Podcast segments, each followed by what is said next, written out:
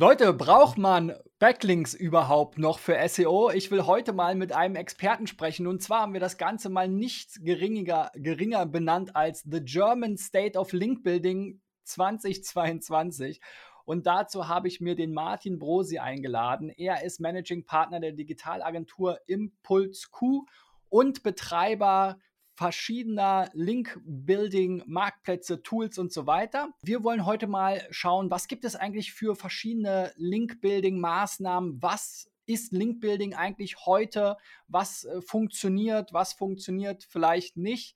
Ähm, ich freue mich sehr aufs Gespräch. Ich habe extra meine Backlinks in Chillkappe auf. Erstmal Halli, hallo Martin. Servus Christian. Ich bin gespannt und freue mich natürlich auch riesig auf das Gespräch. Ja, Martin, du bist ja auch schon eine ganze Weile als äh, Backlink-Experte im äh, deutschen Markt unterwegs. Erzähl doch mal ganz kurz, Warum? Warum? Ja, ganz gute Frage, warum ich genau dort unterwegs bin. Ja, zum einen macht es mir natürlich mega viel Spaß. Ich bin ja seit zehn Jahren in diesem Business, wenn man so möchte, und irgendwie, was klein damals begonnen hat, ja, mit ein paar verkauften Artikeln, hat sich heute halt zu einer relativ, ja, großen Firma entwickelt und ich merke einfach von Tag zu Tag, dass die Leidenschaft immer noch auch nach zehn Jahren brennt und deshalb bin ich immer noch im Business, weil man da natürlich auch was bewegen kann mit Backlinks. Ja. Also das Thema Linkbuilding hat ja eine lange Geschichte im SEO. Ähm, es gibt viele Mythen, es gibt viele Diskussionen. Google will natürlich uns möglichst davon ablenken, ähm, dass Links vielleicht doch noch eine ja, Funktion im Algorithmus haben könnten. Ähm, was ist Linkbuilding heute? Linkbuilding heute, okay, ja, auch eine spannende Frage. Wir legen ja hier direkt los. Ja, was Link Building heute? Auf jeden Fall erst einmal nach wie vor Backlink-Faktor oder Ranking-Faktor, sorry. Ranking-Faktor Nummer zwei, ja. Backlinks, eine Traffic-Quelle. Du kannst deine Brand stärken, du kannst eine Reputation verbessern, du kannst Impulse an Google geben, dass du hier scheinbar guten Content hast. Also das sind Backlinks heute, eigentlich so wie immer, ja. Aber vielleicht ein bisschen spannender, wie du es ja auch in der Frage jetzt formuliert hast, was ist Linkbuilding heute? Auf jeden Fall in 2022, da wir ja dieses Jahr heute oder diese äh, heute haben, beziehungsweise du es angesprochen hast, weniger manipulationsanfällig. Ja, du kannst eben nicht so leicht mehr Google manipulieren und auf die vorderen Plätze kommen. Es ist teurer geworden, weil der Impact der Backlinks in der heutigen Zeit auch deutlich geringer ist. Wir sind auf einem guten Weg, meiner Meinung nach, dass Backlinks auch wieder eine echte Empfehlung werden. Also Google ist schon in der Lage, hm, ja, die Spreu vom Weizen zu trennen, gekaufte Backlinks deutlich leichter zu erkennen, Spam leichter zu erkennen. Und natürlich ist Linkbuilding nicht mehr so isoliert zu betrachten, wie es vielleicht noch vor ein paar Jahren war. Es ist mehr ganzheitlich, ja, dieses Konzept. Du kannst eben die besten Backlinks haben, wenn deine On-Page-Faktoren nicht stimmen oder die UX, also alles summa summarum, dann ist das natürlich auch schwieriger oder die Impacts werden geringer. Das ist Link-Building für mich heute in 2022. Ja, es gibt durch, nicht zuletzt durch äh, den Penguin-Algorithmus auch viele ja, Ängste, viele Sorgen, äh, viele schlechte Erfahrungen in der Vergangenheit, wurden natürlich auch viele Dinge falsch gemacht. Ich habe auch immer so das Gefühl, der Hashtag Linkguides, ja, der ist wirklich so in der deutschen Internetkultur vertreten. Also wenn man sich so ein bisschen äh, im englischsprachigen Bereich das Ganze anschaut, hat man das Gefühl, da sind auch die ganzen Medien, die traditionellen Medien, viel digitaler, tauschen sich aber auch viel stärker mit den klassischen Online-Medien und ja auch Internetpersönlichkeiten aus.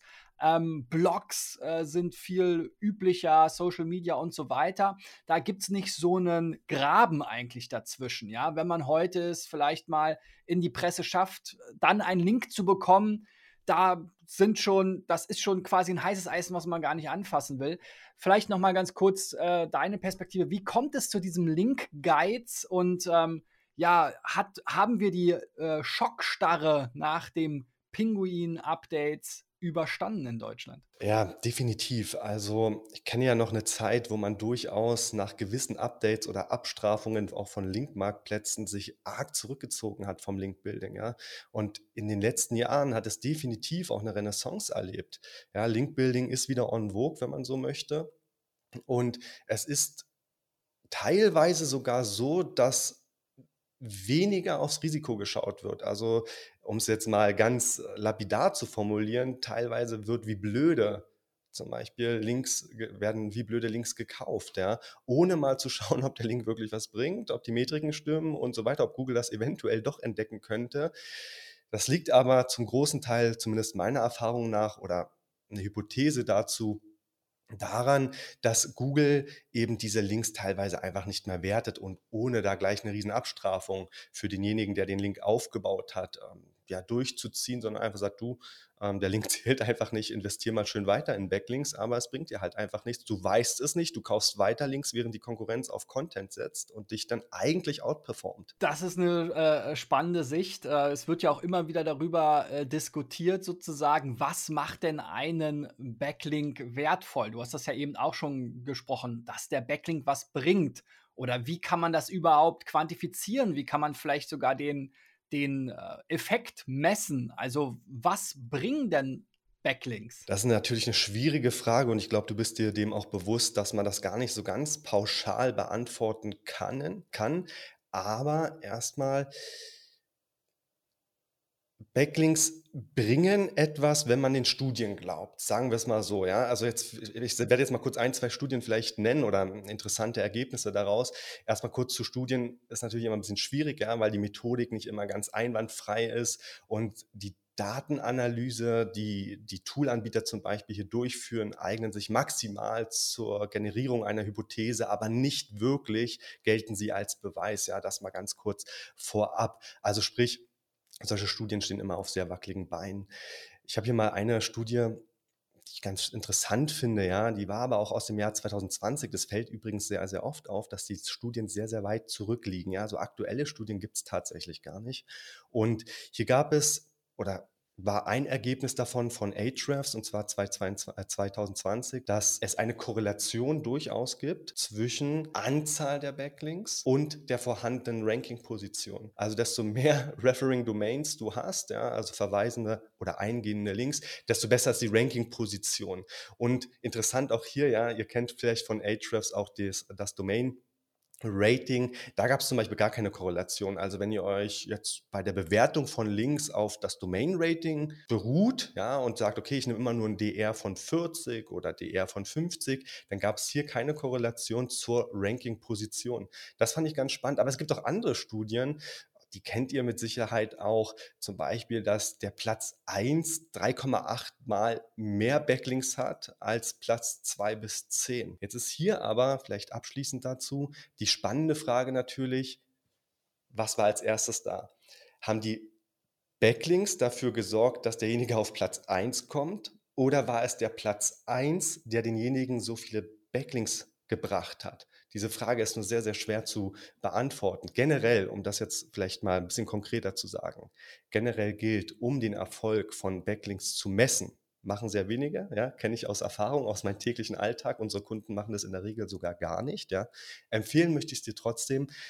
Such dir einen Rank-Tracker raus, ja, gib deine Ziel-URL ein und dein Fokus-Keyword und dann baust du Backlinks auf. Du siehst ja, okay, du bist aktuell auf Platz 50, dann baust du konkret Backlinks auf, ohne vielleicht etwas am Content zu ändern und dann wirst du relativ schnell merken, ob der Backlink oder die Backlinks etwas bringen. Das Ganze ist, wie gesagt, sehr, sehr individuell, weil es gibt noch 199 andere Ranking-Faktoren. Du hattest ja auch noch gesagt, sozusagen der direkte Effekt ist die, ist die eine Sache, das kann man natürlich versuchen, so isoliert zu betrachten, aber es gibt ja auch noch diverse indirekte Effekte, ja, du hattest gesagt, Traffic zum Beispiel, ne? also ich habe früher 1998, als ich angefangen habe, Websites zu bauen, äh, Linktausch betrieben, um Besuche auf meine Website zu bekommen. Da habe ich noch gar nicht daran gedacht, dass das vielleicht auch indirekt Besucher noch über die Suchmaschinen bringt, ja, und auch das ist ja ein Thema, sozusagen die Link-Position, der Link-Text, ja. Irgendwie aus SEO-Sicht versucht man den Link doch immer so unauffällig wie möglich zu gestalten, damit es nicht auffällt. Aus Marketing-Sicht sollte man aber ja eigentlich darauf achten, dass der Link auch Klicks bringt. Ne? Und da gab es ja auch lange Zeit sozusagen Diskussion. Ähm, fließt das jetzt bei Google mit ein? Sind Backlinks, die tatsächlich auch Klicks messbar bringen, mehr Wert? Haben die einen größeren Einfluss? Ähm, wie stehst du dazu? Ja, schwierig. Also erstmal kann ich mich daran erinnern, dass zumindest mal mit Katz sagte, dass Traffic generell erstmal kein Ranking-Faktor ist. Ja? Ähm, ich glaube, da sind wir uns einig, auch wenn es vielleicht insgeheim in der SEO-Bubble manchmal oft äh, oder oftmals anders kommuniziert wird oder gewünscht wird. Aber wenn Traffic ein Ranking-Faktor wäre, dann wären halt ja Erotikseiten oder Katzenbilderseiten wahrscheinlich äh, immer auf Platz 1, ja, weil die sehr, sehr viel Traffic haben. Nichtsdestotrotz möchte ich dem, was du jetzt gesagt hast, eigentlich nicht widersprechen. Wenn ein Link innerhalb eines redaktionellen Artikels geklickt wird, dann würde ich schon behaupten, dass das gut ist. Ja, wenn die CTR dort relativ hoch ist, wenn der, äh, der Link-Building-Artikel oder der redaktionelle Artikel viel Traffic besitzt, Keyword-Rankings erzielt und so weiter, dann ist das erstmal per se gut, weil, wie du ja schon 1998 äh, das gemacht hast, dass man eventuell eben auch Traffic darüber erhält. Ja? Und das ist für mich so ein Punkt, der wird viel zu selten diskutiert in der Szene. Backlinks können Traffic bringen, vorausgesetzt, man kauft halt nicht PBN XYZ mhm. als Linkquelle. Dann lass uns doch mal zu den Linkaufbaumaßnahmen und so den verschiedenen Arten von Backlinks geben oder Arten, wie man Backlinks aufbauen kann. Da gibt es ja ganz, ganz viel und äh, das Ganze hat sich ja auch in der Zeit entwickelt. Ich würde mal rückwärts anfangen, was gerade so in meiner Bubble en vogue zu sein scheint, ist die digitale PR. Man sieht jetzt bei fast jeder SEO-Agentur, ja, digitale PR wird irgendwie Leute eingestellt, es werden tolle Case-Studies gezeigt, ähm, auch im englischsprachigen Bereich, auch in UK, wenn man jetzt mal nicht ganz so weit in, äh, im englischsprachigen Bereich schaut, ist das ein Riesenthema. Es hat so ein bisschen das Content-Marketing ersetzt, ja, äh, was vielleicht auch noch ein zweites Thema äh, sein kann. Ähm, ja, was ist digitale PR und äh, bekomme ich in Deutschland über PR wirklich Backlinks, weil wie ich das schon mal ansprach, die Presse ist eigentlich eher allergisch auf Backlinks. Wenn ich mit meinen Kunden spreche und denen sage, hey, wenn ihr Pressearbeit macht, sagt doch mal der PR-Agentur, die soll auch immer versuchen, einen Link zu bekommen, dann sagen die, oh, dann kündigt uns die PR-Agentur, das können wir gar nicht ansprechen, das Thema, das Tabuthema. Ähm, wie siehst du das? Interessante äh, Perspektive, die du darauf hast und die Entwicklung, Entwicklung, die du siehst, dass jetzt alle eben digital PR bei sich auf den Webseiten stehen haben, dass da so ein Trend diesbezüglich entsteht. Das verfolge ich auch so. Oftmals muss man hier ein bisschen differenzieren. Ich kann mich noch sehr gut erinnern, als Links ein bisschen abgestraft wurden seitens von Google. Da haben sich auch alle Agenturen umbenannt und am Ende war das trotzdem einfach nur ein Kauf von Backlinks. Ja? Ich möchte den Digital-PR-Agenturen das jetzt überhaupt nicht unterstellen, aber ich erlebe es auch im Alltag, dass teilweise einfach auch Links zugekauft werden und dem Kunden dann vermittelt wird, hey, das ist alles Digital-PR. Tatsächlich ist es in, in, einigen Fällen, zumindest so wie ich es erlebt habe, auch anders. Ähm, Digital-PR oder Pressearbeit ist schwierig, ist aufwendig, absolut. Man sollte sich da immer Profis mit zuholen. Wir haben die Erfahrung gemacht, dass wir immer explizit auf die auf unsere Partner hinweisen, dass wir eben auch Backlinks haben wollen, ja, wenn die uns schon erwähnen und so weiter. Es ist ein sehr schmaler Grad, weil der Redakteur dann natürlich von außen eine gewisse Ansage bekommt und dann irgendwie gar nicht mehr journalistisch frei ist. Ne? Es wirkt ja oftmals so ein bisschen, könntest du bitte, könntest du bitte, wenn du es nicht tust, dann sind wir unzufrieden und so weiter. Das reagieren die tatsächlich allergisch. Ja? Ähm, ich bin immer froh, wenn wir es hinkriegen, ja? also jetzt zum Beispiel von Fokus oder so, äh, wenn wir da redaktionell für unseren Kunden was hinkriegen und da eine Verlinkung entsteht. Pauschal darauf kann man nur hoffen, dass sie es tatsächlich machen und es aktiv angehen, dass die PR-Agentur dann direkt kündigt. Ja gut, äh, halte ich etwas für überzeichnet. Ja, ja so ähm, es, es gibt ja auch noch im, äh, ja, im Online-Marketing so das das, das Schlagwort Online-PR, ja, das war früher so diese ganzen Portale, wo man auch mhm. ähm, Sachen reingepackt hat. Das darf man aber mit, mit Digital PR nicht so richtig äh, verwechseln. Ähm, oder zumindest ist es in meinem Kopf so, ja, dass so äh, irgendwie so ein bisschen dieses Digital PR halt wirklich so ein bisschen mehr dieses Earning, ja, Link Earning ist und äh, ja, das Online-PR-Thema eher so dieses klassische Link Seeding, ja, ähm, ich äh, stelle irgendwo eine Pressemitteilung ein und dann versuche ich das möglichst geschickt zu machen, sodass das von möglichst vielen quasi weiter verteilt wird über Feeds und so weiter. Ähm, aber wir haben ja eben auch schon mal angerissen das Thema äh, Content Marketing. Ähm, das war ja so du hast es eben schon gesagt, nachdem so Backlink, Linkaufbau abgestraft wurde, gab es plötzlich ganz viele Content-Marketing-Agenturen. Ich glaube, da hat sich der Markt zumindest jetzt aus der Online-Digital-Agentursicht ein bisschen abgekühlt. Ja, es wurde ja lange Zeit so als der goldene Weg, als der heilige Gral verkauft. Ähm, aber ich glaube, da sind viele in der Realität angekommen und haben gemerkt, ja, es ist unheimlich aufwendig, so viel Content zu produzieren und das garantiert immer noch keine Backlinks. Wie sind deine Erfahrungen mit Content Marketing? Content Marketing hat vor allen Dingen den Vorteil, jetzt im Vergleich zum Beispiel zu so einer klassischen Broken Link-Strategie, dass Content Marketing Kampagnen bei der Zielgruppe immer auch einen gewissen Coolheitsfaktor haben. Also wenn du eine coole Content-Marketing-Kampagne machst, dann erreichst du A, sehr, sehr viele Leute und es zahlt extrem auf die Brand ein. Ne? So ein Gastartikel oder so wird jetzt die Zielgruppe oder die Masse jetzt nicht unbedingt als cool empfinden. Ja? Eine Content-Marketing-Kampagne ist da schon mal deutlich was anderes. Ähm, zum Beispiel jetzt unser, der Vortrag, den ich gemacht habe, jetzt bei der Campix, ist ja auch nichts anderes irgendwie als ein Content-Marketing-Produkt. Ich erstelle sehr, sehr guten Content in Form eines Vortrages, präsentiere ihn der Zielgruppe, nehme ein YouTube-Video auf und das Ergebnis war dann eben, dass wir beide zum Beispiel ähm, ja, uns connected haben und dass wir zum Beispiel in die Website-Boosting gekommen sind und äh, Links aus Recaps erhalten haben. Ja? Also Erwähnungen in, von Teilnehmern, die auch auf der Campix waren. Ja, das kann auch Content Marketing sein.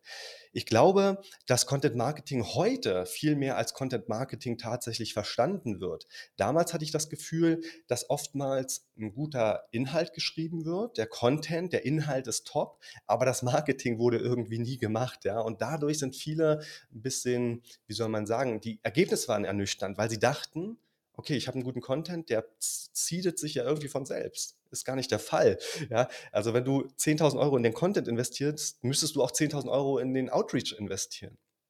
Das haben viele lange Zeit nicht gemacht. Das ändert sich, glaube ich, aktuell, sodass hier tatsächlich äh, Content Marketing auch wirklich ähm, gutes Mittel ist zur Generierung von Reichweite in sozialen Medien, aber eben auch in Backlinks. Ich kann mich auch selbst an unsere Sexismus-Kampagne sehr gut, ich glaube letztes Jahr erinnern. Die ist eigentlich innerhalb unserer Bubble sehr gut eingeschlagen. Also wir haben über 120 Teilnehmer gehabt, wir konnten ein bisschen Geld einsammeln, wir haben viel Social-Media-Reichweite erzeugt und haben dieses, ähm, das ist das Wichtigste vor allen Dingen, dieses Thema Sexismus innerhalb der Online-Marketing-Branche wirklich ähm, in den Markt gedrückt ja, oder in die Zielgruppe zum Nachdenken ähm, ja, der einiger Teilnehmer bewirkt, ja, was immer gut ist. Also von daher würde ich sagen, Content Marketing ist absolut immer noch ein gutes Mittel, aber es ist aufwendig, so viel vieles, ja, und es ist vor allen Dingen auch teuer. Ja. Und desto stärker die Brand ist, desto erfolgreicher kann auch Content Marketing sein. Du hast ja eben schon Outreach angesprochen. Ähm, das ist ja so ein Punkt, äh, der auch äh, sehr ja, schwierig ist. Ja, gerade in Deutschland, wir haben ja relativ harte Gesetze und Rechtsprechung, was Spam anbelangt. Ja, also ich kenne Fälle, da wurden typische Interviewanfragen abgemahnt mit Erfolg vor Gericht. Ja, ähm, also Outreach, ja, wir haben, ich sag mal, ich will nicht zu viel verraten, aber wir haben uns daran auch äh, natürlich ausprobiert und äh, wir testen ja alles und probieren alles aus. Aber da hat man manchmal das Gefühl, man, man kontaktiert da Tausende, vielleicht über die Zeit Zehntausende Leute, ähm, hat, baut da im Grunde genommen, hart gesagt, eine große Spam-Maschinerie auf, ja. Und was kommt dann am Ende raus? Ja, eine Handvoll Backlinks. Also, wie effizient ist denn Outreach eigentlich? Gerade auch wieder vor dem Hintergrund dieser deutschen Link-Guides-Philosophie. Weil wenn wir dann Antworten bekommen, wenn überhaupt haben, ja, in der Vergangenheit, dann war das entweder schreib mich nie wieder an, mein Anwalt, ich komme vorbei, ja, oder ja, hier ist meine Preisliste. Also kann ich dann nicht gleich Backlinks kaufen? Absolut. Also erstmal auch eine spannende Beobachtung. Ja. Beobachten wir selbst auch. Mittlerweile ist die deutsche Link-Building-Szene oder die deutsche Publisher-Szene, müsste man eher sagen, so versaut, dass sie, also in Anführungsstrichen versaut, ich kann es ja nachvollziehen, aber im Endeffekt wissen sie ganz genau, dass wenn man so eine Outreach-Mail bekommt, dass man einfach auch Geld verlangen kann. Ja, und dann schicken sie dir halt die Preisliste. Dass man negativ äh, eine E-Mail zurückbekommt, erleben wir auch ab und zu, aber ist jetzt eher selten der Fall tatsächlich. Aber ich will dir hier mal ein konkretes Beispiel sagen, weil du ja die Erfolgsquote angesprochen hast, dass sie sehr, sehr gering ist. Und Ahrefs hat auch hier eine coole eine coole Case Study gemacht und zwar haben sie die Skyscraper-Technik angewendet. Also sie haben Statistiken ja, äh, Statistiken erstellt und gesammelt und haben dann einen Riesenbeitrag gebaut zu den neuesten SEO-Statistiken. Ich glaube 63 in Summe.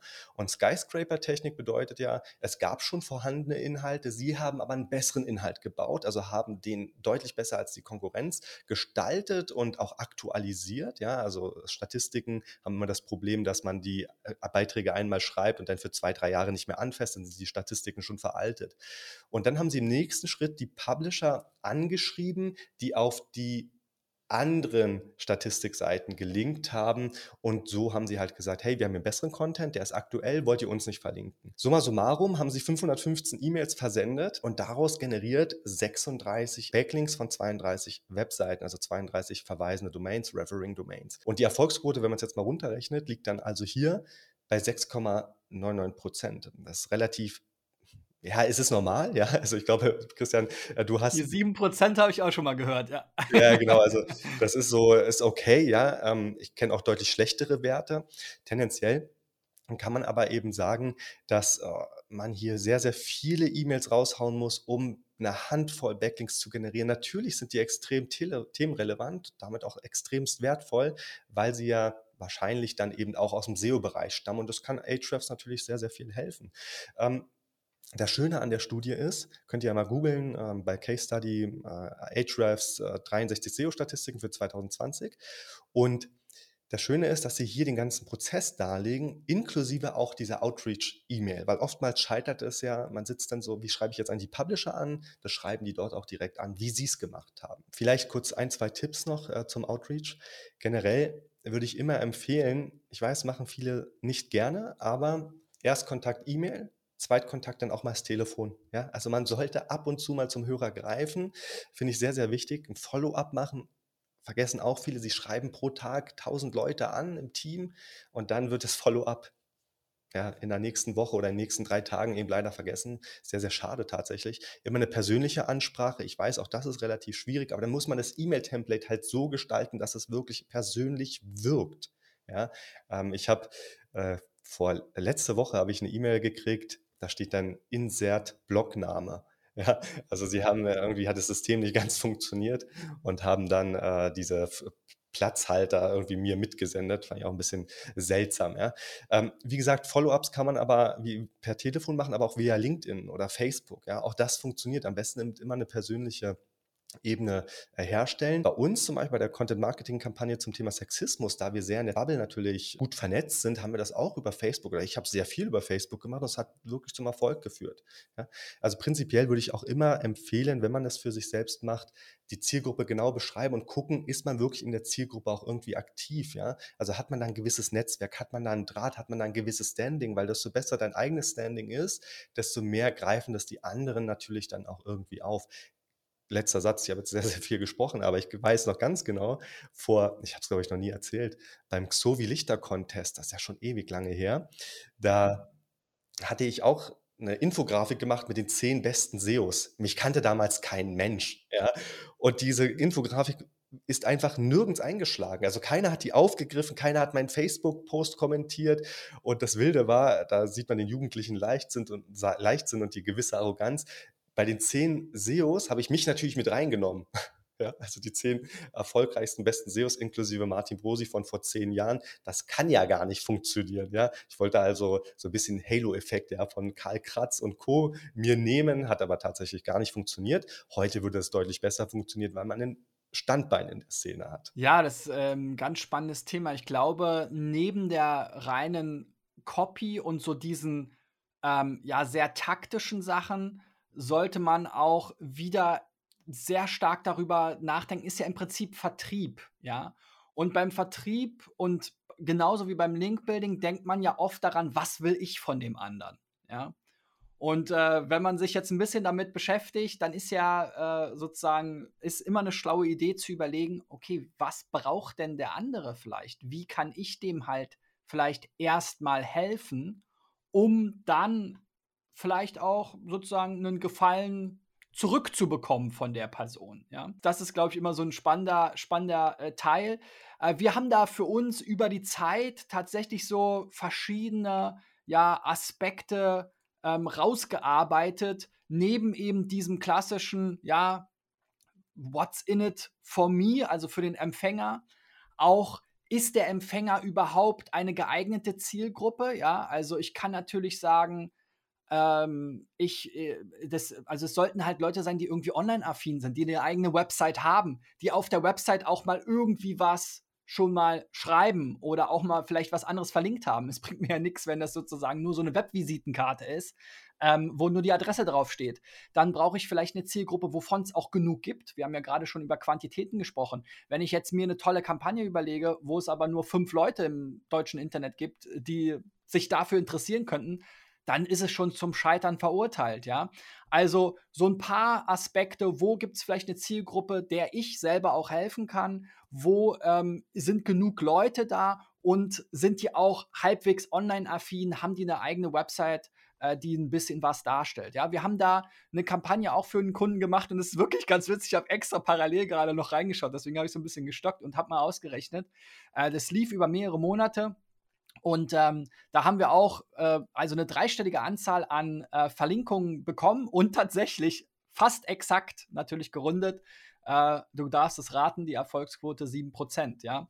Ähm, also es ist wirklich Wahnsinn, ähm, dass sich diese Zahlen immer wieder so 6,9169, ja, habe ich gerade ausgerechnet, Prozent so durchsetzen. Aber da sind eben genau diese Dinge ähm, quasi, ist so wie diese Sterne, die man quasi in eine Reihe bringen muss. Ne? Wenn eine dieser Komponenten, das ist wie Multiplikatoren, wenn einer dieser Multi äh, Multiplikatoren null ist, ja, also die Zielgruppe zu klein ist, dann kommt am Ende null raus. Wenn es, wenn die Zielgruppe nicht online-affin ist, kommt am Ende null raus. Wenn die Zielgruppe dich gar nicht braucht, ja, weil sie sagt, hey, ich bin Handwerker, ich habe nur eine Webvisitenkarte, ich werde gerade zugeworfen mit Geld und Aufträgen, äh, wo, wo willst du dann da helfen? Ne? Dann kannst du die auch anschreiben, wie du willst. Die haben sowieso nur eine T-Online-Adresse und so weiter. Ne? Also da merkt man dann schon ganz viele Sachen, die vielleicht gar nicht passen können. Ja, lass mich ganz kurz dazu noch ein, zwei Sachen sagen, weil du das auch nochmal richtig formuliert hast ähm, zum E-Mail-Template, dass man einen gewissen Vorwärtsgefallen auch tun sollte. Vor allen Dingen immer vor dem Hintergrund, dass 48 Prozent der Sales-Mails, ja, die rausgehen, innerhalb der ersten fünf Minuten gelöscht werden, ja. Und 24 Prozent aller Sales-Mails werden überhaupt erst gelesen, ja. Und wenn man jetzt Outreach ist ja irgendwie auch so eine Art Verkauf, ne? Man preist sich und seinen Inhalt, äh, seinen Content-Piece an. Ähm, da gibt es aber auch eben verschiedene Kniffe, ja. Also beispielsweise, wenn du die Betreffzeile halt in Großbuchstaben schreibst, dann hast du, verringert sich die Antwortwahrscheinlichkeit um 30 Prozent. Also sollte man nicht in Großbuchstaben schreiben.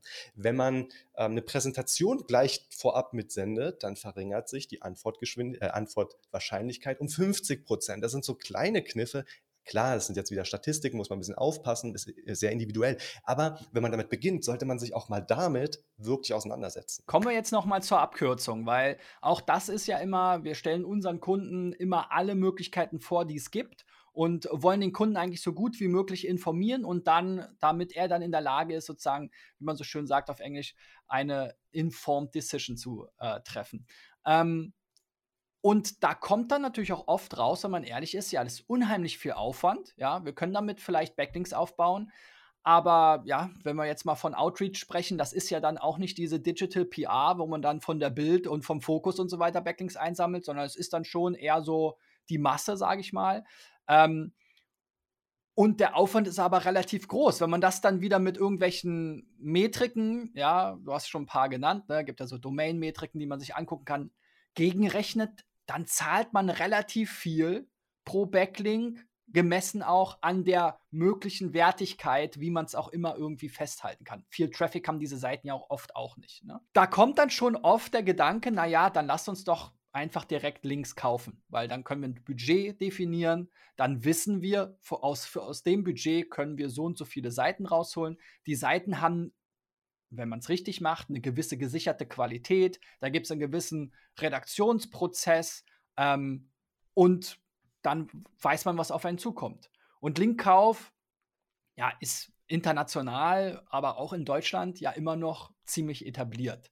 Hat sich vielleicht ein bisschen verändert. Du hast schon gesagt, ja, diese PBN-Netzwerke, also dass Agenturen im Prinzip einfach nur lauter Zombie-Seiten betrieben haben und die dann untereinander verlinkt haben, damit die dann möglichst teuer Backlinks verkaufen können die Zeiten sind größtenteils vorbei, sagen wir mal, zumindest im Linkkauf. Das gibt es natürlich immer noch sonst, aber ähm, im hochwertigen Linkkauf, im Premium-Linkkauf, da ist das ja, spricht man ja wirklich mit Fernsehsendern, Radiosendern, Regionalzeitschriften, überregionalen Zeitungen und so weiter, ja. Warum nicht einfach direkt kaufen? Ja, gut. Die, die Fragen sind sehr, sehr gut, ja. Ich sage jetzt, glaube ich, schon zum x-ten Mal, wie gut die Frage ist. Ja, warum nicht einfach kaufen? Äh, warum nicht einfach nicht kaufen? Fragen. Also, schau mal, im Endeffekt ist es so. Du kannst natürlich auf Linkmarktplätzen beispielsweise ja, Links einfach einkaufen. So, diese Möglichkeit hast du. Es gibt x Link-Marktplätze da draußen, alle sehr gut, ja, ich will da gar nichts schlecht reden. Ähm, die machen einen guten Job. Wir betreiben ja selbst ranksider.de. Ähm, so ein Kauf von Links eignet sich meiner Meinung nach immer erst, wenn du selbst in der Lage bist, tatsächlich äh, Links zu beurteilen. Ja, wenn du es nämlich nicht schaffst, Links zu beurteilen, dann orientierst du dich oftmals am Preis, ähm, hast nicht die entsprechenden Metriken, kannst das gar nicht interpretieren richtig und dann äh, könntest du dir vielleicht ins eigene Bein schießen. So, das wäre so die erste, die, die erste Kritikpunkt. Also wenn du Links wirklich beurteilen kannst, dann geh über den Link Marktplatz und such dir deine eigenen Links raus, beurteile sie und kaufe sie. Ja, das ähm, dazu. Wenn du das aber kannst, dann ist das eine durchaus legitime Strategie, ja, weil bei gerade bei Linkmarktplätzen fällt halt oftmals dieser Agentur-Zwischenschritt weg, ne? also ja Zwischenhändler, weil du direkt beim Publisher einkaufst. So, damit wird es erstmal tendenziell günstiger. Ähm, und die Linkmarktplätze sorgen natürlich auch dafür, dass es das richtige Verzeichnis ist, dass der Content vernünftig geliefert wird. Also alles auch ein bisschen in Deadlines. Äh, es ist keine Blackbox, wird jetzt heute veröffentlicht, wird nicht veröffentlicht. Also man hat, man kann relativ gut skalieren. Ja. Wie gesagt, ich kann es sehr kurz beantworten. Wenn man nicht in der Lage ist, äh, Links zu, äh, zu bewerten, dann würde ich davon tatsächlich Abstand nehmen und mich lieber auf eine professionelle Agentur ähm, konzentrieren. Punkt zwei ist, dass solche Linkmarktplätze oftmals, oftmals auch Links haben, die überall natürlich irgendwie ähm, verkauft werden. Ja? Sei es in Excel-Listen, sei es in E-Mails, sei es in Facebook, sei es dann auf anderen Linkmarktplätzen. Die sind relativ bekannt als Linkverkäufer. Ähm, Solange die Metriken stimmen, scheint es so, dass Google das jetzt noch nicht so wirklich entdeckt hat, ja, kann sich aber relativ schnell auch ändern. Ja, also das Risiko einer Abstrafung des Publishers ist deutlich höher, als wenn du jetzt, sag ich mal, zu einer Agentur gehst, die ganz klar sagt, hey, wir haben hier exklusive Seiten oder wir haben hier Seiten, die sind nicht in Linkmarktplätzen eingetragen, dass du dann eben ähm, lang, längerfristig davon definitiv was hast, weil der Publisher immer noch ähm, ja, gut geführt werden kann, weil er keine Abstrafung erhalten hat. Ja, du hast ja eben schon diese Excel-Listen angesprochen. Das ist ja auch so ein ominöses Business, ja. Also es zirkulieren diverse äh, Excel-Listen. Es gibt Player, die sind da sehr diskret, ja, was ich glaube, was ich auch finde, was angemessen ist. Ähm, es gibt aber auch Player auf dem Markt, die richtig auf die Kacke hauen, um es mal auf Deutsch zu sagen, ja. Die ähm, auf Xing jeden anschreiben, der nicht bei drei auf dem Baum ist, ja, vielleicht auch mittlerweile auf LinkedIn, ähm, die ähm, alle möglichen ja, Outreach-Versuche machen, die einem Gutscheine zuschicken, die einem Energy Drinks zuschicken, die einem äh, 13 Mal äh, im Monat anrufen, ähm, wo man wirklich das Gefühl hat, okay, die klopfen so stark auf den Busch, das muss doch irgendwann schief gehen. Also gerade da ihr ja auch einen Link-Marktplatz betreibt, das ist ja auch so ein Thema, da, für den wird man ja auch irgendwo werben, der ist ja auch irgendwo öffentlich sichtbar. Also wie ist da die Balance? Ähm, und äh, was würdest du da raten? Also wenn jemand bei Xing äh, mich anschreibt und sagt, ja, ich verkaufe dir hier tolle Links und vielleicht sogar auch schon die ersten paar Publisher nennt. Ja, das ist ein Thema, mit dem ich mich sehr, sehr intensiv tatsächlich auseinandersetze. Also vielleicht möchte ich hier mal ganz kurz so ein paar Dinge auseinanderhalten. Äh, also prinzipiell, dass Link-Building-Agenturen zum Beispiel Energy Drinks schicken, ja, äh, das deutet eigentlich darauf hin, dass das Business als solches ein bisschen schwieriger geworden ist. Es sind viele Player da, Vertrieb muss irgendwie eiskalt gemacht werden und zwar äh, relativ erfolgreich, weil sonst äh, ist der Kunde bei einer anderen Agentur und um jeden Kunden wird hier offenbar auch in Deutschland, das merken wir auch selber, gekämpft. Ja? Ähm, das ist das eine.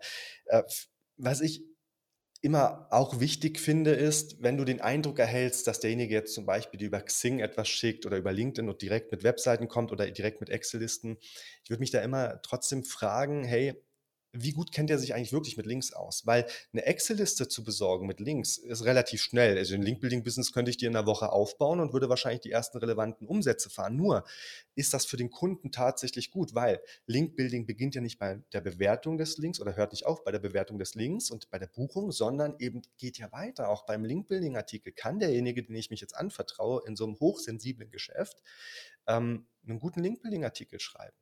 Ja, kann er das? Kann er das beurteilen? Ähm, setzt er vielleicht mal Surfer-SEO ein, um gewisse Termgewichtungen äh, umzusetzen? Baut er vielleicht nochmal Links auf den Link-Building-Artikel rauf? Ist der Link-Building-Artikel, bietet ja generell Mehrwert, erzielt ja Keyword-Rankings und so weiter. Ähm, dann geht es ja auch weiter. Was passiert, wenn der Link mal offline geht? Garantiert derjenige, der mich hier wild über Xing anschreibt, tatsächlich, wenn ich für 10.000 Euro buche und alle gehen offline, gibt er mir das Geld zurück? Eine Frage, die man sich eben nur selbst dann beantworten kann. Ja? Ich habe es oftmals gesehen, oder ich kenne auch einen speziellen Fall an, in jüngster Vergangenheit, wo derjenige eben nicht zurückgezahlt hat und jetzt eben geklagt wird gegen den, und zwar von vielen ähm, Kunden tatsächlich. Also auch das kann passieren. Ja? Also ich würde mir diese Seriosität, Seriosität immer ein bisschen äh, vor Augen halten. Ähm, tendenziell halte ich nichts davon, wenn Leute Excel-Listen senden. Also das wäre schon ein bisschen arg arg shady, weil äh, da muss nur irgendwie ein Google-Mitarbeiter rankommen und das ist so leicht eigentlich. Ich frage mich eigentlich bis heute, warum Google das nicht wirklich äh, aktiv oder proaktiv macht. Vielleicht machen sie es und ich weiß es nicht. Aber zum Beispiel bei Ranksider, um auch die Frage konkret zum Linkmarktplatz zu beantworten, haben wir es so, dass jeder, der sich registriert, erstmal gar nicht die Webseiten sieht. Er sieht nur die Metriken und kann diese buchen. Erst wenn er die bucht, sieht er eine Seite. Aber die, das groß der, des Portfolios sieht er nicht. Erst wenn er mit uns einen Einführungscall hatte und wir mit ihm geredet haben und ihn verifiziert haben, erst dann schalten wir ihn frei. Das ist so ein kleiner Schutz, er ist nicht ähm, 100 Prozent, aber es ist ein kleiner Schutz, den wir versuchen, um die Publisher zu schützen. Ja, ich glaube, für Publisher ist das auf jeden Fall auch ein, das, ein ziemlich großes Risiko. Ne? Für die Link-Einkäufer sicherlich auch, je nachdem, wie ihr Link-Mix am Ende aussieht. Ja, Du hast ja jetzt auch schon viel über Link-Marktplätze gesprochen, da ihr auch selbst einen betreibt. Auch vor diesem Video wird wahrscheinlich, so wie oft vor meinen Videos, äh, Werbung von einem anderen Link-Marktplatz erscheinen. Ja. Ähm, lass uns doch noch mal kurz darauf eingehen. Du hast ja auch schon mal gesagt, ja, das sind jetzt vielleicht auch Backlinks, die die man überall kaufen kann, ist ja generell eine Thematik. Ja, Links, die man kaufen kann, die kann natürlich tendenziell jeder, jeder kaufen, der irgendwie Zugang zu dieser Möglichkeit erhalten hat. Ähm, sind denn Linkmarktplätze wirklich noch zeitgemäß? Ähm, oder ja, kriege ich da eigentlich nur die Resterampe angeboten? Hm, ich glaube tatsächlich, die Resterampe das würde ich gar nicht so unterschreiben, weil viele Linkmarktplätze, also wir zum Beispiel updaten jetzt im nächsten Monat und haben dann über, ich sage jetzt mal, über 70.000 Links drin im Linkmarktplatz. Da sind schon wirklich starke Links bei. Ja. Also die Resterampe wäre es dann tatsächlich nicht mehr. Es war, war mal so, ja, dass sich ein Publisher, der im Linkverkauf offensichtlich auch schon über Excel gemacht hat, dass er sich dann in den Linkmarktplatz eingetragen hat. Aber mittlerweile ist das Angebot sehr, sehr groß, sodass du da wirklich gute äh, Links tatsächlich auch erhalten kannst ja, zum fairen Preis. Lass uns doch noch mal auf die dunkle Seite des Link-Buildings gehen. Ja, also ich meine, die, die, die Grenzen sind ja da alle schon grau, aber so die klassischen Spam-Taktiken. Also ich habe ja generell, wenn Google von Spam und Spam-Bekämpfung spricht, immer so ein bisschen auch äh, die Haltung, oh, da ist der berühmte Energy Drink, immer auch so die Haltung, ähm, ich glaube, die sprechen da wirklich von den harten Jungs. Ja, also Spam wirklich im Sinne von absoluter Schrott ähm, und fast schon Scam teilweise. Da sind die, äh, die Grenzen ja auch ähm, sehr äh, ja, schwammig.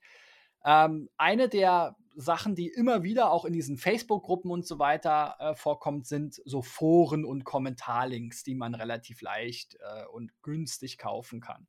Ich habe so eine Anekdote aus der Vergangenheit. Wie gesagt, ich betreibe ja auch schon seit vielen, vielen Jahren Websites und ähm, bei einem unserer Preisvergleichprojekte war das so, dass wir dadurch, dass wir in der Bildersuche ganz gut ranken, auch zu sehr longtailigen Produkten, haben wir durchaus ab und zu Links aus Foren bekommen auf diese Produkte, weil jemand eben gesucht hat, wie sieht das Ding aus, was hat das vielleicht für Maße oder wie auch immer.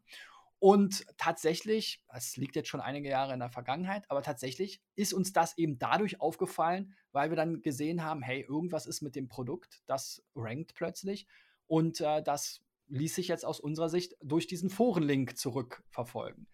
Ähm, aus heutiger Sicht oder aus professioneller Sicht würde man ja sagen, okay, Forenspam ist eigentlich tabu. Ja, fässt man eigentlich nicht an. Warum gibt es immer noch diese ganzen Foren-Spam-Angebote Ja. äh, da draußen?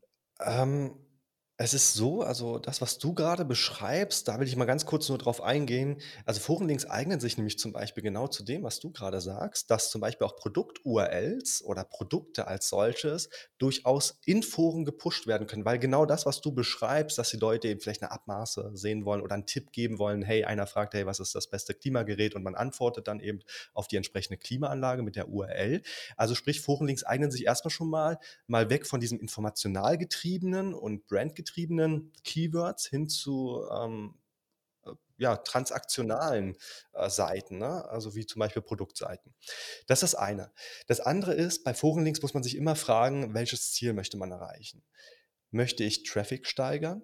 Dann geht das nämlich durchaus mit Foren. Ich gebe dir auch gleich ein Beispiel. Möchte ich die Reputation steigern? Sehe ich eher nicht in einem Forum. Forum. Möchte ich Google-Rankings beeinflussen?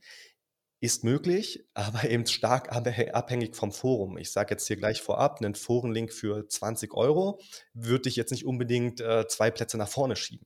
Ja? Aber ich will dir mal ein gutes Beispiel geben, was ich nämlich äh, in diesem Jahr selbst erlebt habe. Und zwar habe ich, ich weiß nicht, Christian, ob du es kennst, die Moonswatch. Hast du davon schon mal was gehört? Mm, nee. Okay, also es ist eine, eine Uhr, die ist entstanden aus einer Kooperation mit Swatch und Omega. Moonswatch kostet, glaube ich, 290 Euro. Und Omegas sind sehr, sehr teuer. Ja, und da ist ein Riesenhype entstanden um diese Modelle, um diese Moonswatches. Die Leute standen Schlange an den Boutiquen, weil sie gab es in den Swatch-Boutiquen.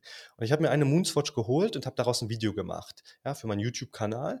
Und dann ging es darum, wie vermarkte ich das jetzt, um relativ schnell auf das YouTube-Video ähm, Views zu kriegen. Ja, und was habe ich gemacht? Ich bin also zu urforum.de gegangen, ein großes Urforum mit über zwei Millionen Visits im Monat. Also hier sieht man schon mal, okay, so spezifische Foren funktionieren nämlich schon. Die haben nämlich schon noch Traffic. Nicht alles verlagert sich auf Diskussionen in LinkedIn und Facebook.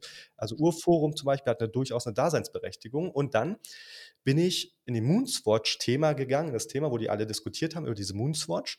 Und da gab es über 8000 Beiträge, über 8000 binnen Tagen, Wochen, ja, wurden diese generiert und über eine Million Views.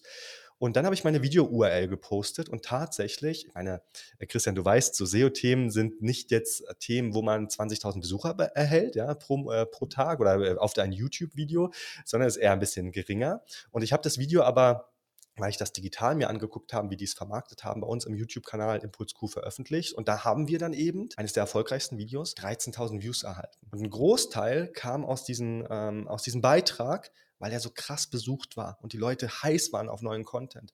Das heißt, wenn du ein gutes, äh, einen guten Inhalt hast, in dem Fall jetzt ein Video, plus ein themenrelevantes, re- themenrelevantes Forum, plus eventuell sogar ein reichweitenstarkes Forum, dann bringen die Backlinks was, ja. Hier in Bezug auf Traffic, ja, auf Traffic. Hängt, wie gesagt, allerdings auch von der Stärke der Brand ab und so weiter. Also eine Hugo Boss wird jetzt zum Beispiel nicht aktiv Forenlinks aufbauen, das müssen die gar nicht, das machen die Leute von selbst. Ja, da würde ich jetzt, also Hugo Boss hat noch nie angefragt, sie möchten für 20 Euro einen Forenlink kaufen. Ja. Also was ich damit sagen will, ist, ähm, dass Forenlinks auf jeden Fall etwas bringen. Die Frage ist, wie gesagt, will man die Zeit und das Geld darin investieren, um wirklich einen guten Inhalt zu publizieren und dann eben auch einen guten Beitrag im Forum zu schreiben? Also 0815 funktioniert ja hier auch nicht. Ja?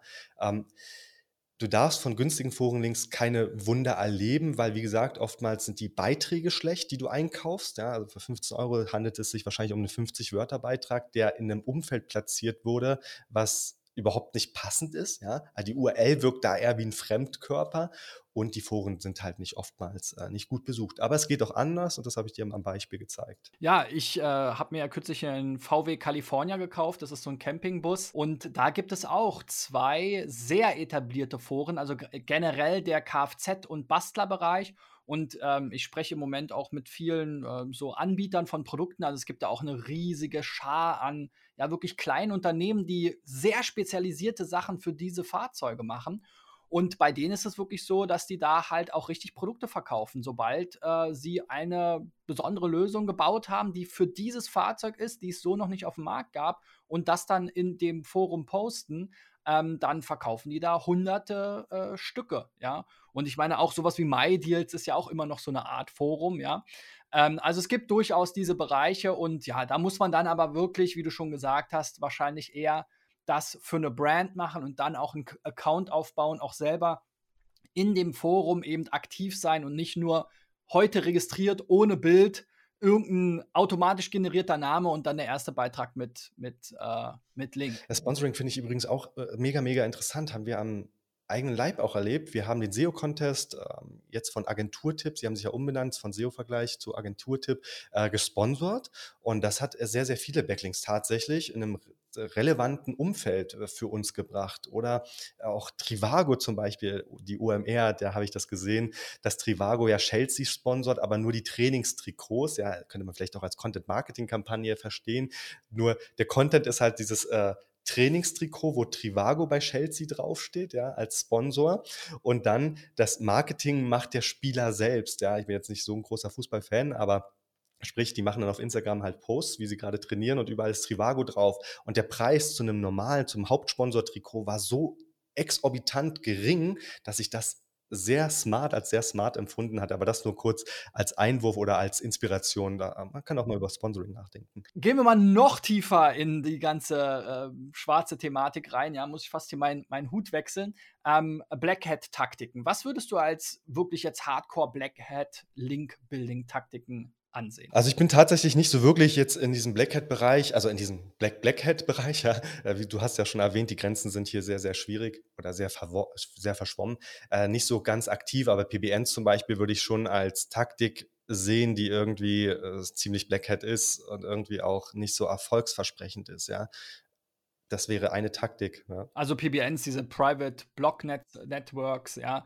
Ähm, ein Thema, was immer mal wieder äh, durch die Szene ging, ist, dass ähm, es äh, mal, ähm, ja, ich glaube sogar bei bei Heise oder bei T3N oder so darüber berichtet wurde, dass es unheimlich viele, gerade offizielle Websites gibt, die ein veraltetes Content-Management-System haben. Was sich dann wiederum Spammer zunutze gemacht haben, um diese Seiten eben gezielt zu hacken und ihre Links zu platzieren. Das sehen wir halt auch durchaus häufiger mal bei Link-Audits. Also ich habe da ein Beispiel, da haben wir ein, nicht das große, das alle kennen, aber ein kleineres Immobilienportal aus äh, Berlin ähm, beraten. Und wir haben beim Link-Audit mit Schrecken festgestellt, dass da lauter, ich mag es kaum sagen, aber tierpornografische Keywords ähm, irgendwo in den Linktexten auftauchen. Und da war es eben auch so, dass ähm, die Software gehackt wurde und dann sozusagen Doorway-Pages ähm, installiert wurden und diese wurden dann wiederum mit Spam-Links angelinkt, um dann irgendwie Rankings zu produzieren. Ja? Also der ganze Hacking-Bereich, dann kann man sicherlich auch noch mal das ganze Scraping, ne? das äh, haben wir ja auch schon drüber gesprochen, äh, sozusagen im PR-Bereich, diese Online-PR, ne? ich habe so ein RSS-Feed und tausend Leute posten es, aber das gibt es natürlich auch im negativen Sinne dass Leute einfach meinen Content kopieren, auch teilweise systematisch, dann vielleicht mit Dating-Links versehen, ja, meine ehemalige ursprüngliche interne Verlinkung und dann sogar teilweise mit diesen Inhalten zu gewissen Keywords anfangen zu ranken, wo ich eigentlich ranken sollte. Also da sind, sind so einige wirklich schreckliche Sachen dabei. Ähm, du hast ja auch gesagt, der Linkkauf endet ja nicht nur beim oder der Linkaufbau kann man ja auch sagen. Ähm, der Linkaufbau endet ja nicht nur dabei, ja, jetzt habe ich den Link. Ähm, es geht ja auch viel um Linkhygiene, auch eben um diese Themen ähm, hier äh, ja, zu vermeiden. Ähm, welche Backlinks äh, sind denn aus deiner Sicht schädlich? Welche sollte ich nicht aufbauen? Wovon sollte ich die Finger lassen? Ähm, kurz, was ist ein schlechter Link? Ja, äh, da könnten wir jetzt wahrscheinlich sehr, sehr lange diskutieren. Also äh, die Frage hat uns dazu geführt, dass wir selber auch ein Tool entwickelt haben, und zwar linkelize.com. Ähm, an der Stelle, jeder, der da einen kostenlosen Zugriff haben möchte, kann mich einfach anschreiben. Willkommen mit impulsq.de, da könnt ihr mal kostenlos reinschauen. Linkelize.com, da haben wir eine Metrik entwickelt, und zwar den Pair. Ich gehe jetzt nicht nur auf unsere eigenen Metriken ein, ich will es aber nur mal kurz sagen, weil es was Neues ist. Der Pair, der Publisher oder das Publisher Artificial Intelligence Rating. Das Pair hat im Vergleich zu vielen anderen Metriken wie der DR, der Trustflow, und wie sie alle heißen, Sichtbarkeitsindizes und so weiter, den Vorteil, dass er aus über 20 Faktoren besteht und von drei Linkbildern angelernt wurde. Also sprich, wir haben über 10.000 Webseiten manuell bewertet und haben den Algorithmus damit gefüttert und dann eben angelernt. Und jetzt ist er in der Lage, sehr, sehr gut, also wir haben ihn täglich im Einsatz, äh, sehr, sehr gut schlechte Links zu erkennen. Wann ist ein Link schlecht? Generell könnte man auch für ein DR, TF und Co. sagen, immer unter 20. Also ist er nicht schlecht, aber unter 20 würde ich jetzt nicht viel darauf setzen, diesen Link aufzubauen. Ja, er ist nicht unbedingt schlecht, da müsste man andere Sachen noch mit hinzunehmen, wie zum Beispiel Freshness. Also man guckt sich die Google, äh, die Seite mal an. Ähm, also erstmal, wie ist das Design? Ist das gut? Ist das irgendwie State of the Art? Wie ist äh, die äh, Veröffentlichungsrate von neuen Blogartikeln und so weiter? Passiert da nichts, dann ist das ein Indiz für keine Freshness und dann will ich davon eigentlich keinen Link haben, weil die Rankings auch äh, relativ schlecht ausfallen werden. Also das könnte man sich mal angucken, generell auch den Traffic, äh, den Content beurteilen. Handelt es sich um 0815 Content? Ja, es gibt ja so viele Seiten, äh, die publizieren zwar viel, aber es ist eigentlich nur drei Cent ähm, pro Wort Textartikel. Ja, also bei der Bewertung muss man hier wirklich sehr, sehr viel anschauen. Empfehlen könnte ich jetzt deiner Community auf jeden Fall den Pair. Ähm, wer den Pair nicht nutzen will, dann TR, TF, aber niemals separat oder isoliert betrachten, sondern immer mehrere Metriken, weil dann, es kann sein, dass die Seite einen extrem hohen DR hat, also sagen wir mal 70. Das passiert, ja.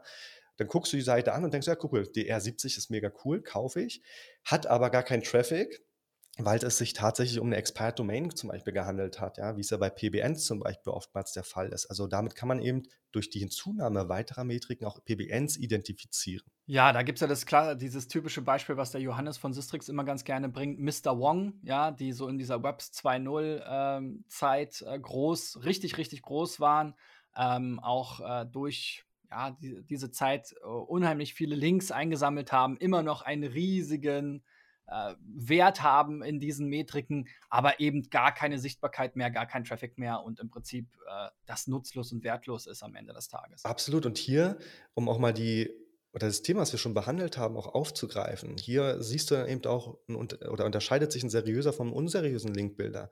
Mr. Wong zum Beispiel haben wir damals auch verkauft, aber damals, als irgendwie noch lief, heute verkaufen wir es nicht mehr. Aber theoretisch, ich weiß gar nicht, ob die Seite noch existiert, theoretisch könnte ich jetzt zum Kunden gehen und sagen, hör mal zu, die Seite hat ein DR von sagen wir mal, nehmen wir an 80, der Kunde kann es gar nicht beurteilen und sagt, ja klar, kaufen wir. 80 klingt doch gut, ne? So. Wenn ich jetzt aber seriös bin, müsste ich ihn theoretisch zumindest mal einen äh, Sichtbarkeitsindex mitliefern und die Traffic-Zahlen. Und dann würde er nämlich selbst merken, dass er von, davon gar keinen Link haben will. Also auch das kann Indikator, die die Transparenz des Linkbilders gegenüber deiner Person zu Metriken kann Indikator dafür sein, ob es sich um einen seriösen oder eher unseriösen Linkbilder handelt. Natürlich gibt es nächste Woche eine neue Folge SEO Driven. Bis dahin, euer Christian und danke Martin. Ciao, ciao. Hat mir Spaß gemacht.